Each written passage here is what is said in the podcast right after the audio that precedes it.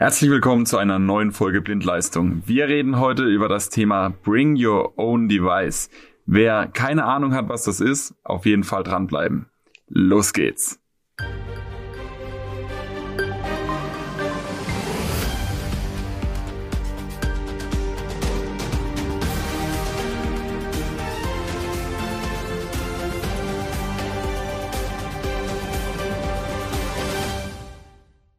Weil ich auch wieder davon nicht ganz so fit bin in dem Thema, habe ich ähm, René Rieck dabei.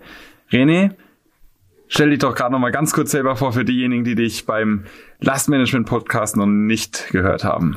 Ja, hallo an alle am Podcast. Äh, mein Name ist René Rieck. Ich arbeite als Produktmarketing Manager für die Alexander Meyer GmbH und wir entwickeln äh, die Software Eisbär. Und äh, ein Thema freut mich heute dabei zu sein, ist Bring Your Own Device. Ich starte mal mit einer Frage und zwar, wenn du in Urlaub gehst, wie viele Endgeräte hast du denn normalerweise dabei?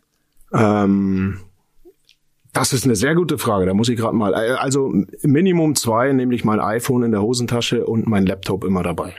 Also mindestens zwei, ja gut. Das ist auch das, was ich erwartet hätte. Ähm, also wenn ich mit meiner Freundin unterwegs bin, dann habe ich auch, also mit ihr zusammen dann locker vier bis eher sogar fünf Endgeräte dabei, also weil dann doch noch ein Tablet dann irgendwie dann irgendwo durch die Weltgeschichte fliegt.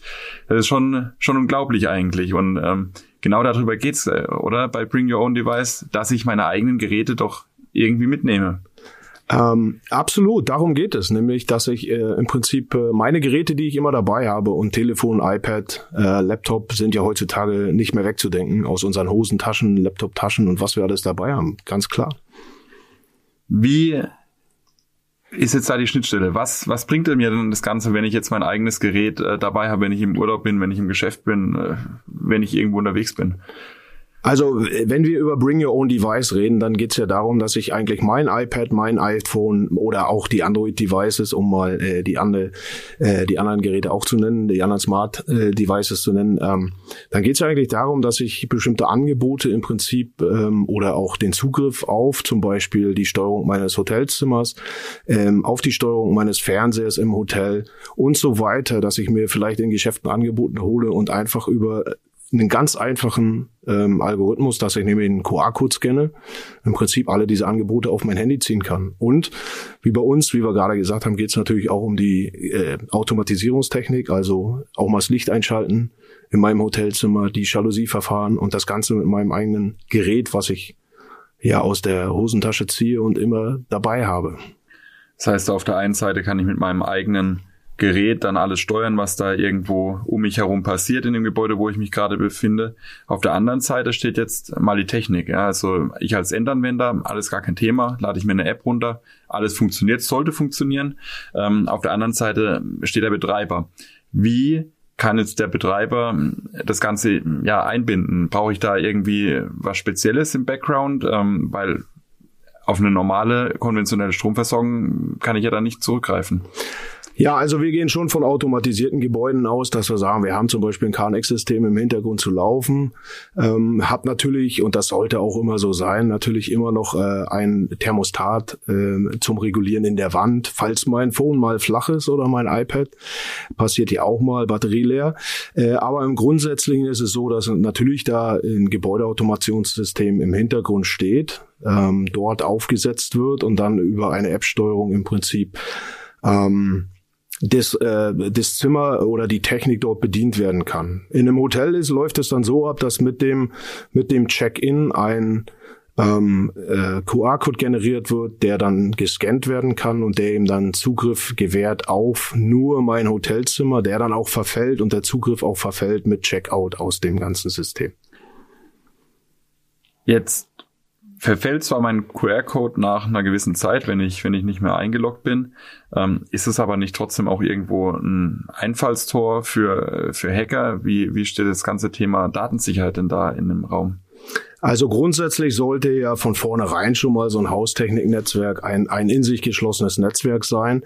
Und bei uns ist es dann halt so, dass äh, die Verbindung über unseren Iceberg-Surfer gehandelt wird und der hält die Verbindung zum Haustechniknetzwerk und stellt aber auf der anderen Seite auch eine Informationsverbindung ähm, zum Buchungssystem zum Beispiel da, wo wir einfach die Informationen und die sind völlig personenneutral. Da gibt es also gar keine Daten, die irgendwo personengebunden sind, sondern einfach Zimmer belegt von bis äh, wird übergeben und dann wird dieser QR-Code generiert und gewährt demjenigen, der diesen QR-Code scannt, dann für diese Zeit die Steuerung und dann verfällt das Ganze, wird gelöscht und äh, der, da kann niemand mehr drauf zugreifen.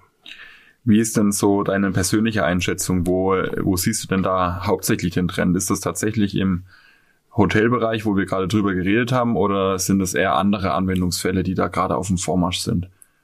Also ich denke, dass äh, das Bring Your Own Device äh, Einzug hält in viele, viele Bereiche unseres Lebens. Also Hotel natürlich aufgrund der User Experience und ähm, äh, den, sage ich mal, auch regionalen Unterschieden, wenn ich unterwegs bin. Also du siehst es ja bei dir wahrscheinlich selber, Janik, wenn du auf der Welt unterwegs bist in verschiedenen Hotels, überall gibt's verschiedene Bedienelemente, verschiedene Raumthermostate. Das wird natürlich sehr, sehr schwierig.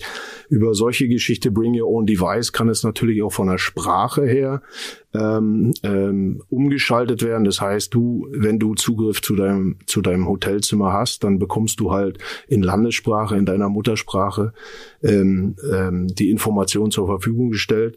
Ähm, und damit tut man sich dann auch sehr, sehr viel einfacher in bestimmten Regionen eigentlich das Licht ein- und auszuschalten, wenn es nur so simple Dinge sind.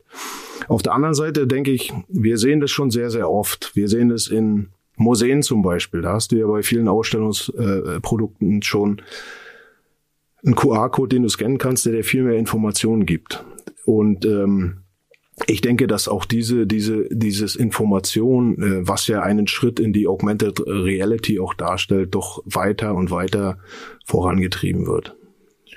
Und vielleicht auch noch ein spannender Punkt, gerade auch im jetzigen Kontext mit äh, der Pandemie, haben wir, also mir persönlich muss ich ganz ehrlich sagen, äh, sind QR-Codes davor nicht so wirklich aufgefallen, aber seit zweieinhalb Jahren, wo jeder dann doch andauernd äh, QR-Codes abscannt, die, die Hürde ist gefallen, um tatsächlich sein Handy auch dazu verwenden, um dann an, um dann auch an mehr Informationen ranzukommen. Ne? Ähm, reden wir mal noch mal kurz über die, die Vorteile. Wir hatten zwar jetzt schon auch einmal ähm, den User äh, beleuchtet, ne, dass, dass ich eben mit meinem eigenen Gerät in Landessprache kommunizieren kann. Ähm, Gibt es dann auch Vorteile für den Bauherrn auf der anderen Seite? Es, es gibt natürlich auch Vorteile für den Bauherrn, weil äh, ähm, natürlich auch, äh, muss man auch sagen, eine Kosteneinsparungsseite da vorhanden ist, weil ich, wenn ich äh, bestimmte Bedienelemente, wie zum Beispiel auch in Hotels teilweise gesehen, ähm, Bedienelemente wie Touchpanel, wie ähm, äh, iPads oder äh, Android-Devices, die im Zimmer verbleiben, die müssen gewartet werden, die müssen äh, maintained werden, die müssen also ähm, auch nach einiger Zeit ausgetragen ausgetauscht werden. Das heißt also auch da ist eine Kosteneffizienz da, weil wenn der Kunde im Prinzip sein eigenes Gerät mitbringt, ähm, dann, äh, dann hat der Betreiber dieses Hotels ja eigentlich gar nichts damit zu tun. Ein weiterer Vorteil ist natürlich, und äh, ich bin zum Beispiel äh, ein iPhone-Besitzer und ich kenne mich absolut mit Android-Devices nicht aus. Das heißt, wenn ich dann irgendwo ein Android-Device in der Hand hätte, dann müsste ich erstmal gucken, wie das geht. Und so habe ich mein eigenes Telefon und damit kenne ich mich aus. Oder auch mein iPad, damit kenne ich mich aus. Da weiß ich, wo ich anfangen muss. Und das äh, macht es mir auch vieles einfacher. Perfekt, René. Also wenn ich das nächste Mal im Urlaub bin und ähm, einen QR-Code sehe und äh, ich auf einmal mein, mein Zimmer mit meinem eigenen Gerät steuern kann, dann werde ich auf jeden Fall hier an den Podcast denken müssen. Ähm, für alle, die natürlich jetzt sich überlegen, wie kann ich das Ganze einbinden bei meinem nächsten Projekt oder kann es vielleicht mal meinem Kunden vorstellen, wenn ich denn mal so ein äh, größeres Projekt auslegen muss. Wir verlinken auch hier wieder die Webseite, die zurück äh, zur Alexander Meyer GmbH führt und ähm, natürlich auch ein, zwei weitere Informationen aus unserem Stromkompass-Portfolio, das äh, hier in den Kontext reinpasst, was interessant sein kann für euch. Wenn ihr auch noch Interesse habt an dem anderen Podcast mit dem René, wo wir es über das Last Management haben, das verlinken wir euch auch nochmal in den Folgenotizen, dann könnt ihr genau dorthin springen und könnt euch auch nochmal die Folge anhören. Und ansonsten freue ich mich, wenn ihr wieder einschaltet, wenn es das nächste Mal heißt Blindleistung, der Elektriker-Podcast.